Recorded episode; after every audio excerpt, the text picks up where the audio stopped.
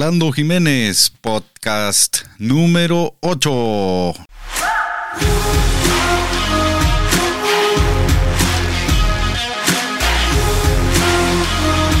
UCI Mountain Bike Master World Champs. Argentina en abril 2022 y 2023, cross country olímpico y downhill. Estaré conversando con Martín Sepi Raffo, leyenda del downhill argentino, gerente de Ride SRL, empresa organizadora del evento.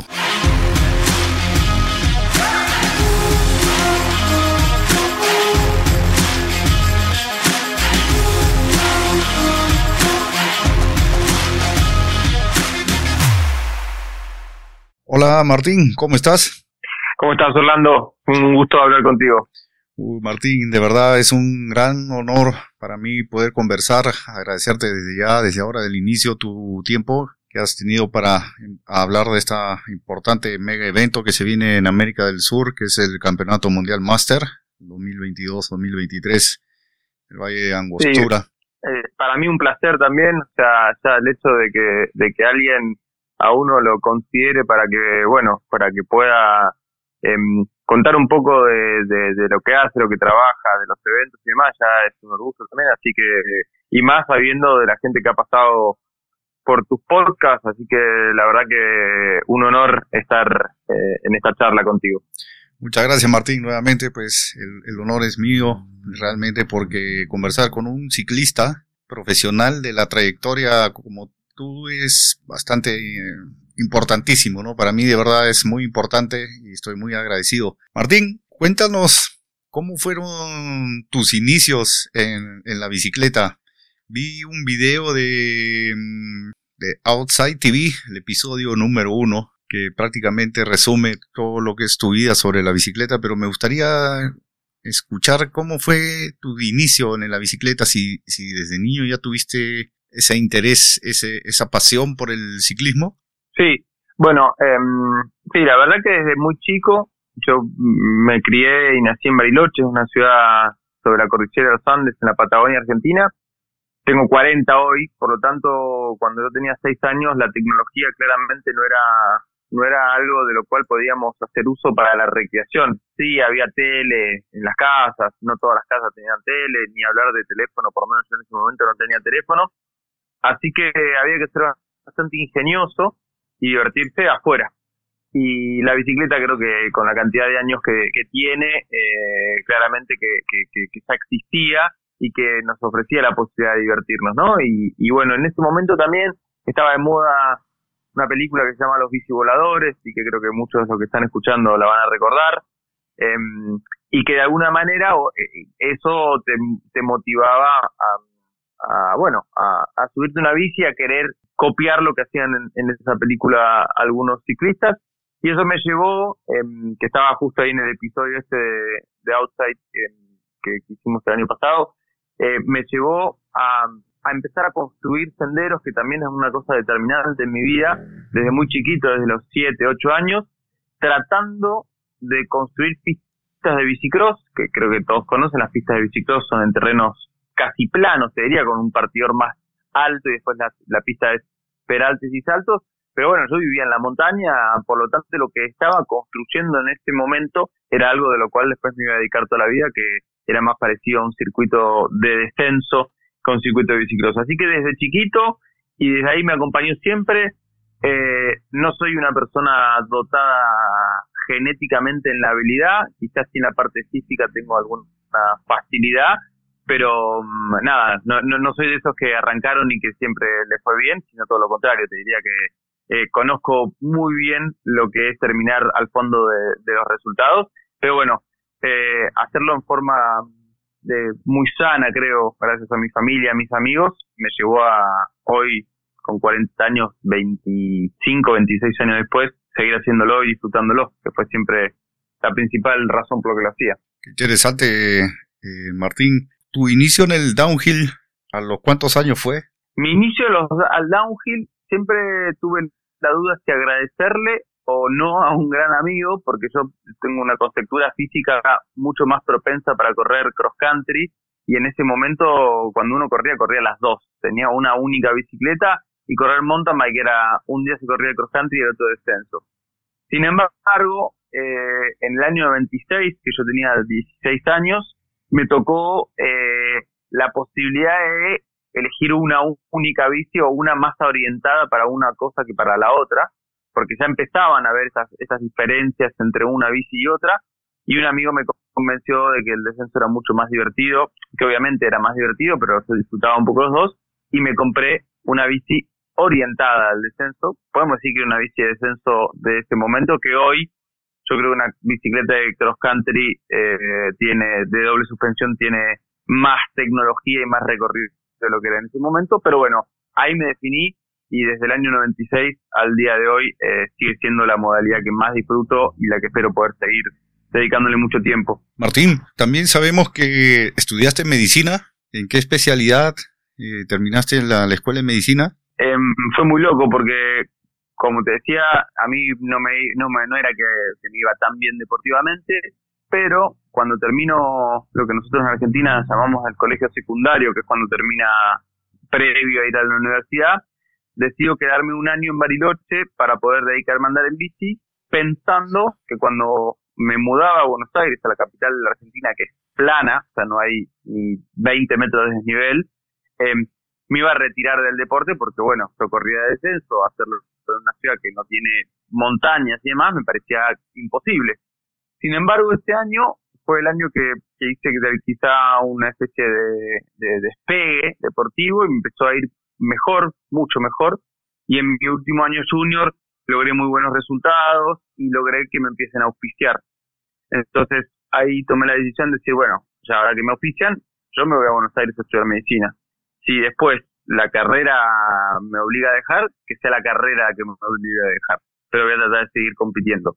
Y afortunadamente pude hacer las dos cosas, estudié medicina, me tomó un poquito más de años que lo normal, porque hasta cuarto año venía, eh, de hecho, hasta adelantado en la facultad, pero en cuarto año decidí dedicarme mucho a viajar en bici, a conocer Europa, a viajar por el mundo, pero me recibí, terminé y después me especialicé en, más que nada, más que una especialidad, son bastantes capacitaciones en, asistir a personas en zonas agrestes, así que mm, para la medicina no es lo que más me dedico, de hecho lo tengo ahí un poco relegado, pero si tengo que elegir dónde mejor me sé manejar es en eso, es en, en, lo que tiene que ver con rescates en zonas agrestes, en ese tipo de ámbito eh, de salud tuviste una experiencia tal vez no muy agradable con un compañero de downhill, eh, Guga Ortiz, que supimos que fuiste el primero que lo asistió.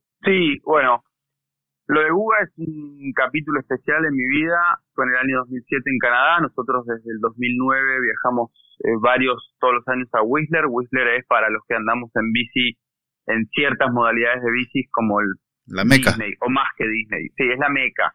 British Columbia de por sí es la meca, porque eh, más allá que uno venga de disciplinas distintas como el cross country, toda la evolución del ciclismo en gran medida se le debe a ese lugar, porque que existan frenos a disco, doble suspensión en una bici de cross country y demás, viene por un par de locos que hacían locuras en British Columbia y ahí es la meca, creo, eh, contemporánea o, más actual de, de las nuevas innovaciones. Y nosotros vamos a Whistler todos los años a competir, a andar, es un lugar que es único por la cantidad de recorridos que hay, por todo. Y bueno, en un día 12 de agosto, que voy a recordar siempre, em, yo estaba entrenando porque el otro día corría una fecha de Enduro World Series, venía lesionado, me había caído muy fuerte el día martes y el día miércoles no pude andar, el día jueves tampoco pude andar y el día viernes anduve más o menos y este era un sábado y estaba en mi mejor momento, así que estaba muy feliz. Y cuando mm, llego a la base, em, siempre nos cruzamos porque somos muchos, son muchos sudamericanos, y además después de tantos años uno es amigo de mucha gente. Había otro amigo francés em, que de hecho ha ganado varias veces en Cranworks eh, el, el, campeonato, el King of Cranworks, y competía, así que lo fui a ver, que ganó, y en estos días que todo parece que es perfecto, recibo uno, un WhatsApp de alguno que me dice, che, se cayó Guga, lo están llevando a la clínica, que hasta, hasta ese momento te diría que es algo normal en Whistler. Nosotros sabemos que a alguno nos va a tocar por la cantidad de horas que uno anda en este lugar sobre todo y por lo que representa el lugar, eh, está en la estadística el accidente y bueno, por mi profesión y por de alguna manera tener relación con muchos sudamericanos, siempre que le pasaba algo a alguno, eh, me acercaba o trataba de, estar en el medio entre la medicina canadiense y lo que es las costumbres y nuestras realidades para ayudar. Así que hasta ahí no era algo que me preocupase tanto, pero bueno, cuando entré a la clínica, antes de entrar a la clínica recibo un llamado ya desde Canadá, desde el Bike Park, y cuando ya escuché, dije, bueno, acá pasó algo un poco más grave. No obstante, no me esperaba lo que me encontré. Y sí, lamentablemente entré a la clínica, estaba Guga ahí en el shock room, eh, muy angustiado, eh, diciéndome que no podía sentir las piernas y mm, bueno, dándome la mano. En una situación muy difícil para, para los dos, porque además estábamos viviendo en la misma casa, yo a Guga era, era muy chico en ese momento, él tenía creo 21 años, yo lo admiraba muchísimo como corredor porque hacía todo muy prolijo, él venía a correr a todas nuestras carreras y, ese año justo había hecho un top 20 de Copa del Mundo la semana anterior, pero bueno, la vida a veces tiene más ciertos rumbos que uno no, no los entiende, pero así es. Y sí, lamentablemente él sufrió una lesión en su médula espinal que requirió que nos quedásemos eh, más de un mes en Vancouver. Em, no que requirió, yo la verdad que me sentí afortunado de, de poder estar a su lado y que me elija de alguna manera como, como un pilar en ese momento difícil. Así que bueno, me subí a la ambulancia ese mismo día, hicimos los 90 kilómetros que hay entre Whistler y Vancouver y después me quedé un mes y algo esperando poder retornar con él ya directamente a Santiago Chile para que vuelva a su casa y que empiece su rehabilitación. Pero bueno, fue fue algo muy crítico en mi vida. Em, no lo agradezco porque eh, eso quiere decir que, que, que Uga sufrió algo muy, muy feo, muy difícil para un ciclista o para cualquier persona, pero que me cambió en, muchas cosas en forma positiva, eso sin lugar a dudas. Sí, muy, muy dramático fue lo de Guga y, y, realmente tuviste un gesto muy, muy noble, loable con él, ¿no? Es digno de aplaudir ese gesto, dice mucho de, de tu persona uno creo que en la vida tiene que saber el lugar que le corresponde. Si uno, si vos me conocieses personalmente, dirías no soy una persona simpática, no soy una persona graciosa, no soy un montón de cosas que un montón de gente sí, y que en una fiesta no me pidas que la anime porque va a ser un velorio una fiesta que la anime, o un montón de cosas. Sin embargo, eh, por una o por otra razón en la vida, a mí me tocó ser alguien que en las situaciones críticas me sé desenvolver bien o quizá mejor que otros. Y cuando uno tiene esa capacidad, no puede eludirle a los problemas. A veces no, no soy muy contento con haber ideado esto porque te expone a que cuando las cosas son difíciles es cuando uno tiene que, que, sacar el pecho y ir adelante.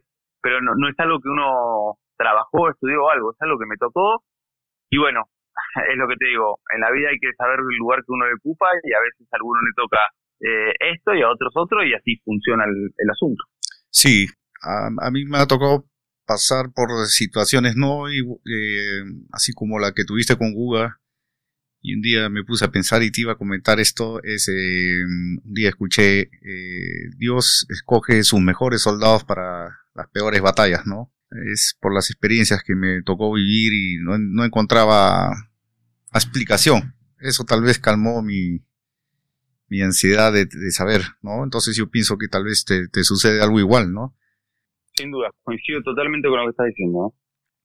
Y en tu carrera profesional como ciclista, ¿cuáles fueron tus competencias más importantes que, recuerdes, no? O sea, tu, una competencia. Mira, yo creo que tuve, tuve muchito, o sea, estadísticamente hoy eh, debo ser uno de los corredores en Sudamérica de descenso que más carreras tiene encima, pero por la cantidad de años que llevo compitiendo, ininterrumpida. No sé si en Argentina no debo ser el que más campeonato argentino ha corrido eh, en los últimos años, o en total.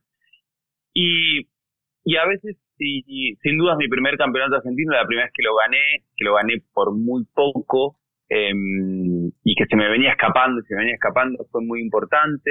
Gané una medalla panamericana en Perú también, porque fue como tachar la, la continental, decir, bueno, primero la Argentina, cosas que de, chico no me las imaginaba, por eso que te decía, que quizá no era un tipo que estaba en punta cuando era más chico. Después ya más de grande, eh, creo que, que, que, que, el, que el esfuerzo em, y el trabajo le gana al talento. O no sé si, si viste que esa frase a veces existe, yo estoy convencido de que al talento solo el esfuerzo, la dedicación y el trabajo le puede ganar. Al talento, con que, que además hace el esfuerzo, el trabajo y más, no le gana. Y bueno, he tenido suerte que los muy talentosos quizá en algún momento de su vida em, no, no pudieron dedicarle y esforzarse y trabajar tanto y yo sí logré con eso em, buenos resultados. Así que te diría, mi primer campeonato argentino fue muy importante, eh, mi primer, mi primer y único campeonato panamericano también. Quedé cuarto en un Mundial Máster en Brasil. Y, y en Canadá, la verdad que he ganado afortunadamente un montón de medallas. dentro de esas, haber ganado Garbanzo, que es como uno de los descensos más largos del mundo, en la categoría Máster, no, no en la más profesional. Pero así todo para mí fue súper importante. Así que esas, igual después, con el tiempo, te diría que yo aprendí a valorar los resultados desde otro punto que no es estrictamente el, el número, el resultado en sí, digo, si gané o no gané. Yo, y es lo que trato de transmitirle siempre a los deportistas con los que trabajo, que es, uno puede planificar las cosas de tal manera de dar su mejor performance y lograr el mejor, eh, eso, el mejor performance que uno puede tener pero uno compite contra mucha otra gente que puede ser mejor que uno.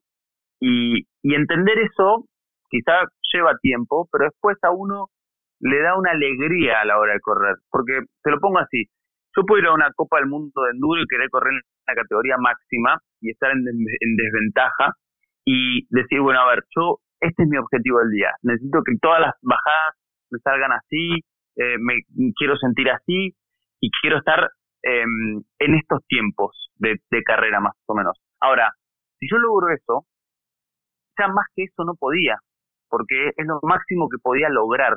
Y si eso equivale a ser primero o a ser décimo, en algún punto uno tiene que saber conformarse también con eso, porque si no, caemos en el existencialismo nada más del número, del resultado, del podio, y que a veces no refleja realmente la performance deportiva, que para mí es lo más importante. Te lo digo al revés, hay veces que uno va a ciertas carreras que el nivel de la carrera y del resto de los competidores está por debajo del nivel que uno compite normalmente y gana.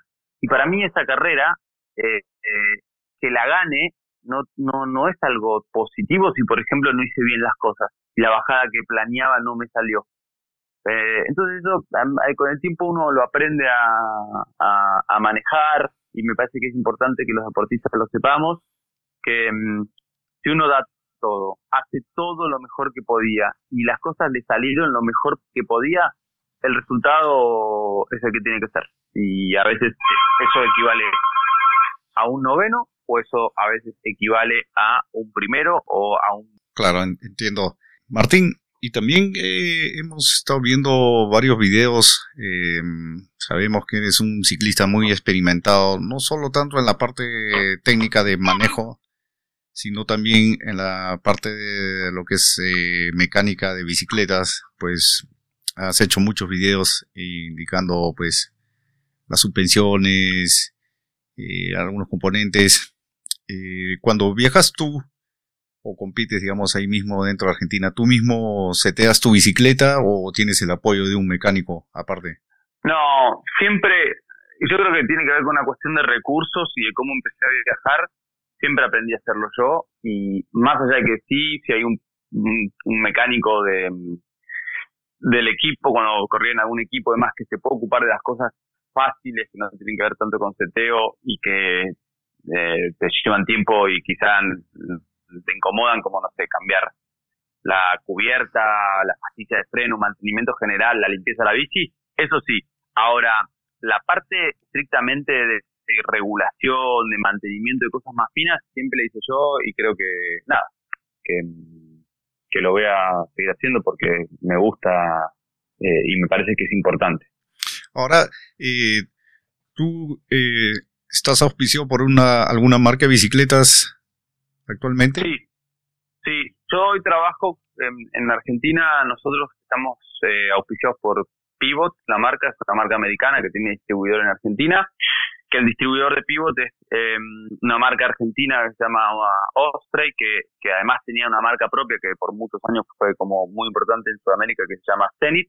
Y bueno, después de tomar la decisión de que quizá eh, construir las bicis de descenso y de enduro en un momento en el cual la industria iba a pasos muy rápidos y cuando uno lo hacía llegaba tarde, se decidió importar esas bicis y desde el año 2014, 15, más o menos por ahí estamos con esta marca. Ya sí conozco acá en Perú al, distribuidor, a Guayo Stein, que está en Cusco. Sí, lo conozco, Guayo. Y Martín, ¿tienes alguna si bien es cierto, Pivot te auspicia con la bicicleta, ¿esa bicicleta viene ya con unos componentes específicos o tú los escoges? O, por ejemplo, em, bueno, tiene la bicicleta, principalmente el, cuadro de la bicicleta, y tú escoges una suspensión, una marca especial, la transmisión, las cubiertas, los frenos o lo que, lo que No, nosotros, ah, las bicis de por sí tenemos dentro del, del armado, sea, vienen bastante armadas y usamos suspensiones Fox componentes Shimano. Shimano, eh, toda la vida usé Shimano y, creo que voy a morir con Shimano porque, bueno, además hemos generado un vínculo eh, distinto con la marca porque el, evento más importante que tuvimos por muchos años es Shimano, así que hay otra relación con eso, pero bueno, la bici puntualmente usamos em, Shimano de componentes, Fox de suspensiones, Maxis de cubiertas, Rental de Manubrio y Stem, Mavic de llantas y te diría que con eso está casi todo cubierto. Este, ¿Utilizas potenciómetro para entrenar o, cuando corres? O, no, en downhill no tanto potenciómetro, pero cuando haces un entrenamiento. Lo uso, no, uso el potenciómetro en la, en la bici fija, en el rodillo, que bueno, con la cuarentena y todo el aislamiento se puso bastante de moda. También hoy te diría, ando mucho en bici, eh, o todo lo que puedo, pero lo hago mucho en forma, mm, no te digo recreativa, porque no lo es, pero buscando disfrutar cada día y ya quizá no solamente dedicar la, las salidas a cuestiones estrictamente eh, de entrenamiento. Sí, en cierto momento hago un, un, tipo de entrenamiento más que otro, sobre todo cuando hay una carrera importante y demás. Te soy sincero, hoy ya quiero salir y disfrutar de andar todos los días Em, y te diría igual que estoy andando en, en, kilómetros, en horas, en desnivel, en velocidad de entrenamiento, muy parecido a lo que hacía hace muchos años. Pero sí creo que tuve un error y que trato de no transmitírselo a los chicos que tengo en la escuela de bici o a otros, es que hay un momento en la vida en el cual los chicos, sobre todo para disciplinas como el descenso o el enduro, más que entrenar la parte física, tienen que jugar arriba de la bicicleta todo el tiempo que puedan. Que ya de por sí físicamente es muy bueno porque están todo el día haciendo eh, cosas arriba de la bici, pero nosotros cometimos el error de estar muchas horas arriba de la bici saliendo a hacer horas de ruta, por ejemplo. Está bien, en ese momento estoy hablando del año 94, 95, el descenso era otro, la ciencia del deporte era otra, pero en lugar de estar armando saltos saltando, buscando mejorar la habilidad, la motricidad fina y un montón de cosas, perdíamos tiempo metiendo kilómetros y kilómetros de ruta, pero bueno, nada, eso quizá me, me, me, favoreció, me dio una buena plataforma física para después, pero obviamente te limita después en, en cuestiones técnicas. Así que hoy salgo a entrenar bastante, eh, te diría que cinco o seis veces por semana estoy arriba de la bici, más un par de días que, que meto gimnasio y demás, pero buscando de que cada salida encontrarle un momento para entrenar, ya sea con los ritmos, pero que me divierta estar horas y horas andando. Y dime, ¿y trabajas también la parte de la fortaleza mental? Eh, ¿Consideras muy importante eso en el ciclismo? Sí, a ver, sobre todo te diría que en lo que nosotros hacemos, pensamos que una carrera de descenso se puede definir en centésimas. Entonces, la fortaleza mental, más que de aguantar o más de, de, plantear estrategias en el momento, de no bajonearte si te pasa alguien y demás, tiene que ver con la capacidad de concentración que uno puede llegar a tener o que debería llegar a tener para minimizar la chance de cometer errores en una bajada. Porque el mínimo error es tiempo perdido y el tiempo perdido no, no es fácil de recuperarlo y lo que nosotros hacemos se define en tiempo. Entonces, sí, sí trabaja más que la fortaleza, creo que la capacidad de, concentrarse y es muy particular. Hay algunos corredores que lo hacen en mayor medida, otros que no. Te aseguro que los que corren afuera, no todos, pero la gran mayoría son em, muy metódicos en cómo, cómo preparan esos tres o cuatro minutos que dura una carrera de descenso. Pero sí, e, e, ese te diría que es como lo principal desde lo mental, tener esa, esa capacidad de concentración, de saber qué hacer en cada centímetro de la pista para que mm, se haga en el menor tiempo posible. ¿Cómo tuviste la iniciativa de empezar con la organización de los eventos? ¿Cómo fue que así llegaste a, a crear Ride SRL? Mira, fue muy loco porque yo en el año 90, yo tenía 16 años, una cosa así, siempre fui muy organizado, trabajé desde chico con mi padre, mi padre es una persona muy, muy organizada. Eh, y aprendí que el orden eh, eh, simplifica las cosas y permite que uno pueda proyectar hacer más y mejor. Y la realidad es que faltaban carreras, me gustaba correr, correr y a los 16 años creo que organizamos con un par de amigos algunas carreras, que en realidad yo pasé a formar parte del equipo que organizaba algunas carreras, me sentí cómodo con esa con ese rol. Al año siguiente ya organicé solo un campeonato regional en Bailoche, nada muy importante, pero con 17 años organicé la primera fecha de este año del campeonato argentino en Bariloche de descenso y de, de cross country. Em, creo que fui muy maduro a muy poca edad, eh, o soy un grupo de amigos, yo viajé solo desde los 15 años, a, los 16 años tuve la suerte por intercambio de viajar a Europa y conocer y estar casi un mes y medio, de los cuales tres semanas fueron con una familia y después el resto fue solo con un par de amigos dando vuelta y estamos hablando del año 96, en la cual no había internet, no había nada. Y cuando digo solo era buscarse el hotel, buscar... Y cuando tenés 16 años tenés que madurar rápidamente para poder hacerlo. Así que eh, hice esas carreras, hice ese campeonato, después me fui a estudiar y las cosas por, por el estudio obviamente se frenaron. Las carreras en el ámbito nacional de descenso eh, empezaron a dejar bastante que desear. O sea, en un primer momento todo es entendible porque es un deporte nuevo y demás, pero después ya había, había falencias que, que ya los corredores que teníamos 20 largos ya no queríamos eh, aceptar. Ya sabíamos cómo se podían hacer las cosas bien, habíamos corrido en el exterior ya varias veces. Y bueno, peleas con la Federación Nacional em, nos llevaron a que nos pidieran una propuesta de cómo armar el descenso para el año siguiente, estamos hablando del año 2007, y presentamos una propuesta y no fue aceptada em, por distintas eh, variables. Y ahí cuando nos fuimos de esa reunión dijimos, bueno, si ellos no la van a aceptar, busquemos la forma de que esto se haga igual.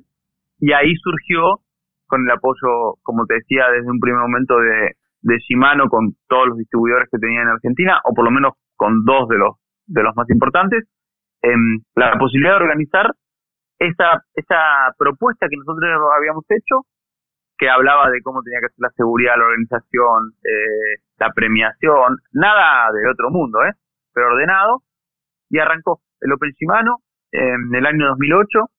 Fuimos creciendo y primero éramos dos amigos em, y un par más de, de personas que nos ayudaban, pero éramos dos los que más le poníamos trabajo eh, en unos primeros años que obviamente nos golpeamos la cabeza un montón de ocasiones, además corríamos los dos, era fue muy lindo, fue muy puro porque era los corredores que estábamos adelante de la organización y los corredores que estaban corriendo y que era todo muy muy lindo, inclusive cuando las cosas no salían bien.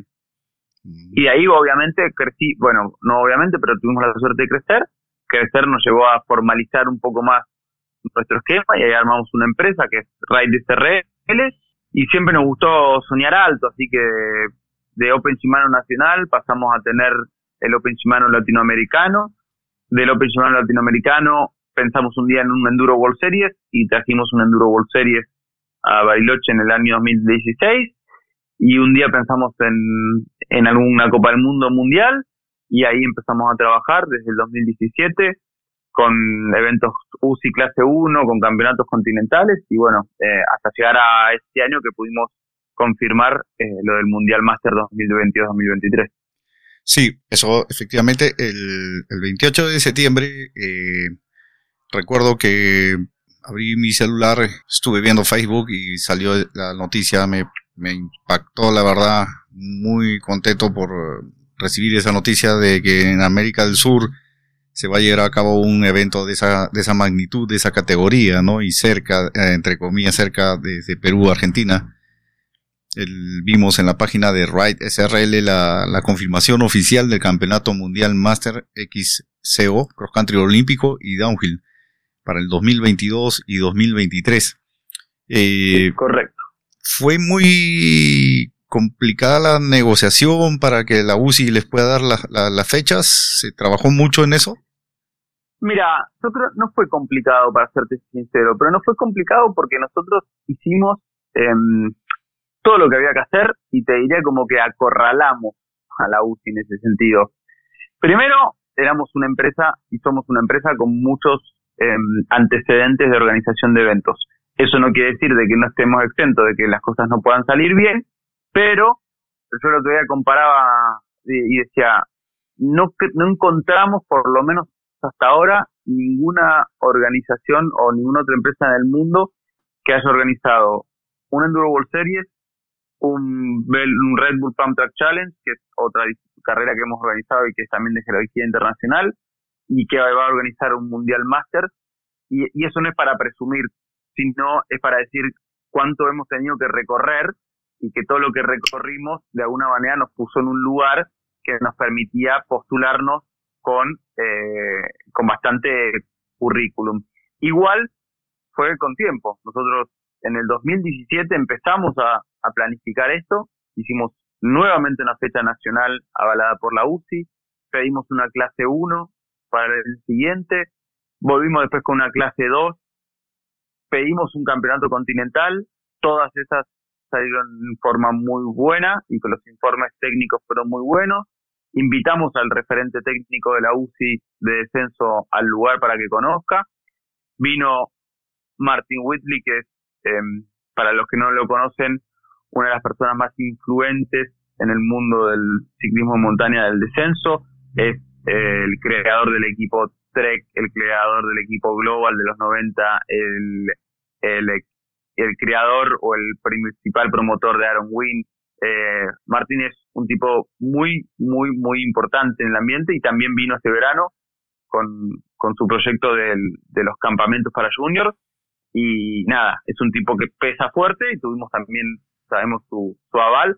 Así que con todo eso y con todo lo que ellos piden, que lo podíamos cumplir, eh, y con bastante tiempo de antelación, porque 2022-2023, eh, es que me atrevo a decirte que no fue tan complejo, pero bueno, eh, creo que es porque hicimos mucho trabajo antes. Sí, supongo que la UCI pues eh, observó y consideró bastante todo el background que tiene tu, empresa para darles la, fecha, ¿no? Martín, hablando del circuito de cross country olímpico, pues considero que con tu experiencia que tienes como corredor y organizador va a ser algo muy divertido, muy técnico para, para los corredores? Sí, mira, nosotros el año pasado fue el, primer año que eh, buscando esto, más allá de las cuestiones organizativas, que además de hacer carreras de bici, hacemos carreras, otro tipo de eventos deportivos, y que uno ya empieza a tener experiencia no solamente en la modalidad que más maneja, que puede ser el enduro y el descenso, sino que ya tenemos quizá un poquito de, de cancha, como decimos en Argentina, para poder hacer otras cosas, Igual dijimos, bueno, si vamos a pedir 2022-2023, queremos tener por lo menos dos carreras de cross country importantes en el lugar, porque de descenso hemos tenido muchísimas, pero queremos tener de, cross y ponernos a prueba en un marco previo al mundial. No queremos que las cosas que pueden salir mal salgan mal en el mundial, que salgan mal antes, así podemos cambiarla y mejorarla. Y, y nosotros siempre nos caracterizamos porque los circuitos fueron algo que son muy representativos de la modalidad la cual estamos organizando. Una de las críticas que más teníamos cuando no organizábamos pero corríamos era que los, circuitos no reflejaban lo que tenía que de ser el deporte. Entonces, siempre eh, buscamos que la prioridad de dónde ir a correr y un montón de cosas esté puesta en la calidad del circuito. No estamos de acuerdo que, por ejemplo, un evento continental, que es el más importante del año, se desarrolle en un lugar que no es el mejor lugar de ese país para poder hacer una carrera. Así que mm, el año pasado nos pusimos la meta de hacer un circuito muy bueno, exigente y divertido para nuestros estándares y ponerlo a prueba, sabiendo que el mismo iba a ser la base sobre el cual íbamos a trabajar a futuro, pero queríamos ponerlo a prueba eh, para ver cómo respondía. La verdad que la gente le gustó mucho, lo llamamos arriabata, el arriabata es em, una salsa muy picante em, italiana de pasta, porque acá siempre a, a los corredores de cross country en forma, de alguna manera, de chiste, se lo llama eh, come fideos por una cuestión ah. lógica de la cantidad de hidratos de carbono que ingieren, entonces nosotros dijimos, bueno, para los famosos come fideos vamos a hacer un circuito denominado arjabata, que es la salsa picante más, más, más, más dura de alguna manera de, de Italia, y asociarlo un poquito de ese lado gracioso.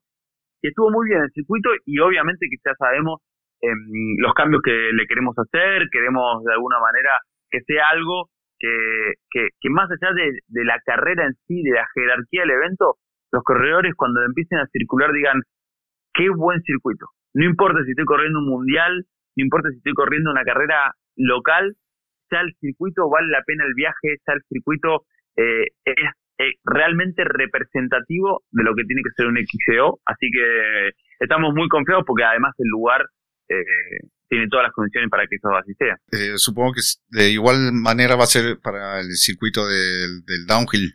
El circuito de downhill, eh, por suerte, ya es un circuito muy bien ponderado eh, a nivel internacional. Te digo, cuando vino Martín con un corredor de Copa del Mundo este año a hacer el campamento, estaba alucinado con el circuito y cada vez que hacemos carreras ahí, ya sea campeonatos panamericanos, nacionales o lo que sea, eh, muchísimos corredores vienen por el circuito. Ya deja de importar si es un panamericano, es un nacional, es una clase 1, lo que sea, es ir a correr a ese lugar porque el circuito es muy bueno. Y, obviamente igual queremos mejorarlo porque todos los años em, siempre buscamos que, sea mejor y mejor. Claro. Dime, eh, comentaste que eh, van a organizar dos carreras de cross country previas al mundial o ya las hicieron, las tienen planeadas. Hicimos una, hicimos una que fue este año, en, la primera fecha de la, de la Copa Argentina, que bueno, después fue justo la semana anterior a que se declare en Argentina la cuarentena, así que justito, justito. De hecho, nosotros teníamos, nosotros nos gusta eh, complicarnos la vida, digo, a veces organizamos en el verano cuatro o cinco carreras de seguido, con un fin de semana en el medio nada más de descanso, de distintas modalidades a veces, pero que al equipo de trabajo nos deja realmente exhaustos. Y estábamos terminando un año muy, muy, muy bueno porque habíamos organizado el Open Shimano, habíamos organizado la Copa Argentina de Descenso, habíamos organizado el Red Bull Pump Challenge, habíamos organizado la Copa em, Argentina de Cross Country y nos faltaba solamente la primer fecha del Open Shimano de Enduro y, el día viernes em, se cerró todo, así que no pudimos, pero bueno, el fin de semana anterior sí, ya tuvimos la primera de cross country y ahora estamos definiendo para el año que viene. Eh, no queremos anunciar todavía porque, bueno, las cosas eh, vienen cambiando diariamente con esta, este contexto internacional, pero sí, la idea es hacer una carrera de cross previa, o sea, una más, para mm, poner a prueba todo, eh, pensando ya en llegar al 2022 con, con todo súper pulido que bueno, vamos a estar atentos para, para esa fecha. Eh, Martín, este, este campeonato mundial, para poder participar como ciclista máster hay que tener cierta cantidad de puntos UCI o cualquier ciclista máster que tenga su licencia UCI puede asistir? Yo creo que, que es como bien decís, y yo, yo creo porque todos los Mundial Master que yo competí fueron así, y la UCI no nos informó nada distinto. Eh, no está en nuestros planes para nada poner cupos, porque creo que, que no tiene tanto sentido, pero por otro lado, eso nos lleva a tener que organizar quizá en una forma que no sea la mejor para todas las categorías. Por ejemplo, si tenemos muchas categorías de cross country y a algunos, algunas categorías le tocará correr, por ejemplo, no sé, el día jueves, en lugar de que todas puedan correr el fin de semana. Pero bueno, creo que la estrategia que vamos a establecer va a ser un poco esa, en lugar de, de acotar cupos para poder nuclear todo en menos tiempo, vamos a extendernos en la cantidad de días que haya de competencia eh, con mucho aviso, obviamente. Nosotros con más de un año ya creo que vamos a tener todo ya publicado para que la gente pueda tomar la decisión de cuándo viajar y demás, y que sea así. Pero bueno, estamos a la espera también de algunos últimos detalles con la UCI para ver si tienen algún tipo de, postura al respecto. Pero bueno, hasta donde yo participé, que de hecho el, año pasado estuve en Canadá participando, cupos no existen, así que es algo positivo porque bueno, le da oportunidad a muchísima gente de participar en un mundial en un lugar bastante cercano y te diría además en un lugar de muchísima calidad para el desarrollo del deporte.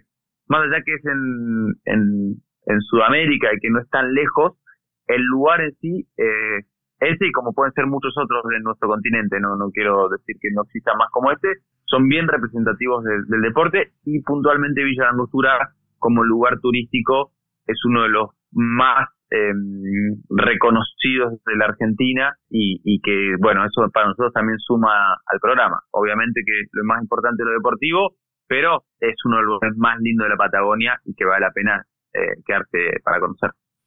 Sí, esto es muy, muy bonito, de verdad. He visto, bueno, no he tenido la suerte aún de estar por, por el sur, perdón, de Argentina. Y estaremos pues muy atentos a cómo se va desarrollando las noticias del evento y esperamos poder ir a, competir ¿no? en, en abril 2022-2023. Ya he estado comentando con algunos amigos, porque somos masters nosotros. Eh, tenemos un calendario de actividades para más que todo el próximo año y de ahí a empezar con una preparación específica para el cross country olímpico. ¿Qué esperas o ya han tenido contacto, digamos, con alguna superestrella del ciclismo mundial que haya hecho cross country olímpico y downhill en élite para que asista al campeonato en Argentina? Mira, estuvimos hablando, nos tenemos relación con, con bastantes corredores, sobre todo de descenso, o con sus managers o con su equipo, eh, porque hemos trabajado en otros proyectos. Eh, estuvimos hablando para ver si Steve Pitt puede venir.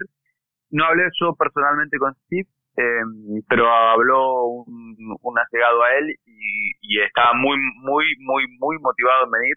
Ya estuvieron, no sí, pero um, estuvimos trabajando en una, en una película hace unos años en la zona de Bariloche con, bueno, con quien se encarga de producir todo el material audiovisual para el, equipo Santa Cruz y siempre quiso volver y siempre quiso venir con Steve. Así que fue los primeros y sí, la idea es en cada una de las disciplinas traer gente de renombre que, permita, nada, a los que no, no estamos a ese nivel, ver ese farandulaje de alguna manera, esos rockstars del deporte, sobre todo alguien como, como Steve Pitt, que me parece que, en el descenso es uno de los íconos del deporte en sí, em, y tenerlo corriendo sería un placer. Veremos en Cross a quién podemos traer. Em, yo creo que, que por el lugar y por varias cosas tenemos fe de traer algún nombre bien grande, pero bueno, todavía no hemos avanzado tanto en el tema, porque bueno, como te decía, esta situación en la que estamos a veces nos, nos pone pie sobre la tierra con otras cosas, nos ocupa de otras prioridades. Sí, es incierto, actualmente es incierto todo, ¿no? No sabemos qué pueda pasar más adelante, sobre todo con estas noticias de los rebrotes que hay en Europa.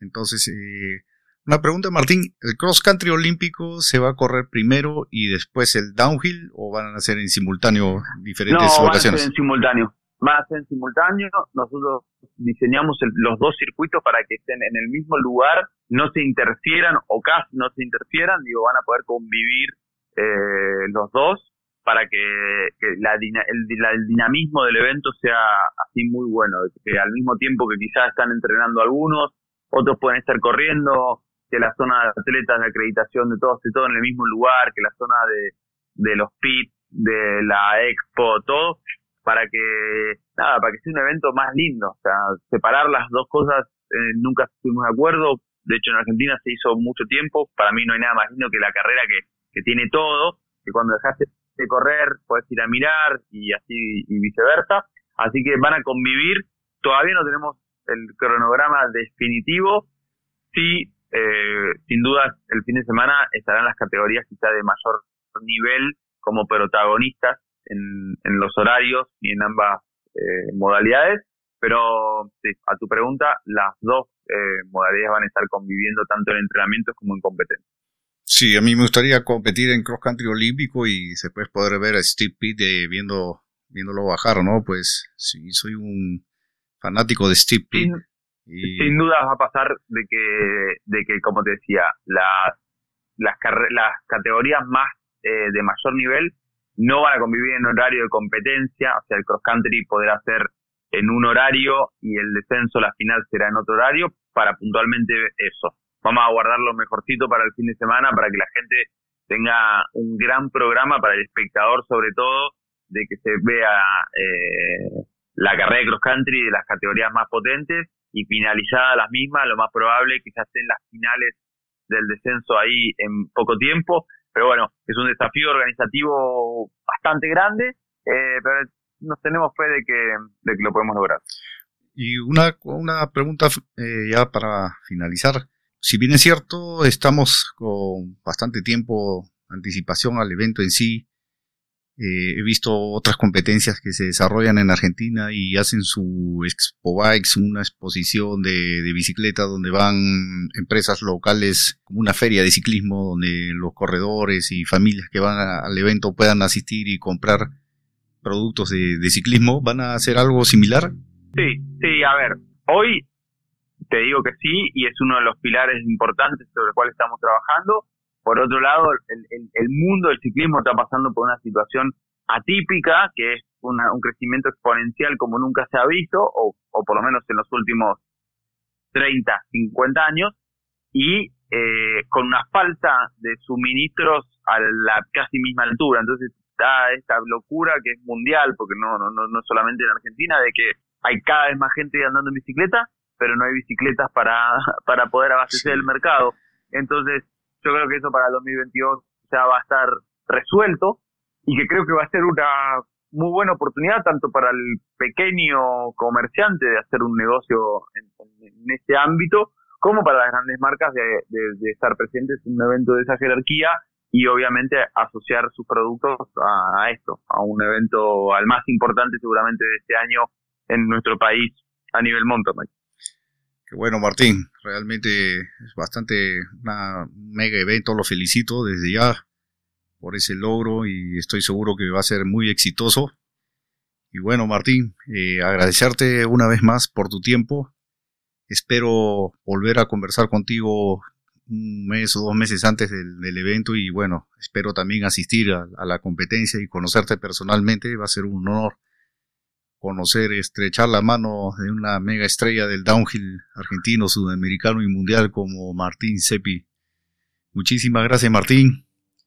Bueno, eh, Orlando, desde ya muy agradecido por nuevamente que, me hayas tenido en cuenta para tu programa. Eh, sí, mantengámonos en contacto. Nosotros eh, vamos a estar transmitiendo ya todas las novedades de, la, de lo que va a ser el evento seguramente a principios del año próximo. Nos gusta con mucha antelación darle la posibilidad a la gente de que nada, que tenga la capacidad, la posibilidad de organizarse en un contexto normal, digo, de, todas las cosas que han pasado, para que pueda armar su viaje de la mejor manera.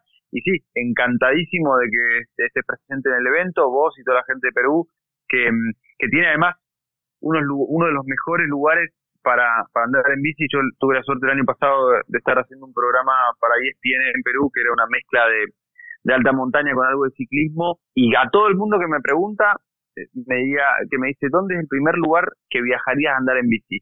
A todos le digo, Whistler, por una cuestión casi obvia, y el segundo es Perú. No es ni Europa, ni, ni Argentina, ni Chile, ni ningún otro lado, es Perú, porque tienen una calidad de recorridos increíble, eh, la cultura, la gastronomía, es un, país que me encanta viajar a, cada vez que puedo y que puntualmente para lo que es el ciclismo en montaña, sobre todo para el enduro, que es creo hoy eh, la disciplina que más está creciendo, no solamente en lo competitivo, sino ya a nivel recreativo y cantidad de personas que la practican. Eh, Perú Em, no tiene nada que enviarle a los principales destinos del mundo, o al revés, te diría que la mayoría de destinos del mundo deberían envidiarle mucho a, su hermoso país.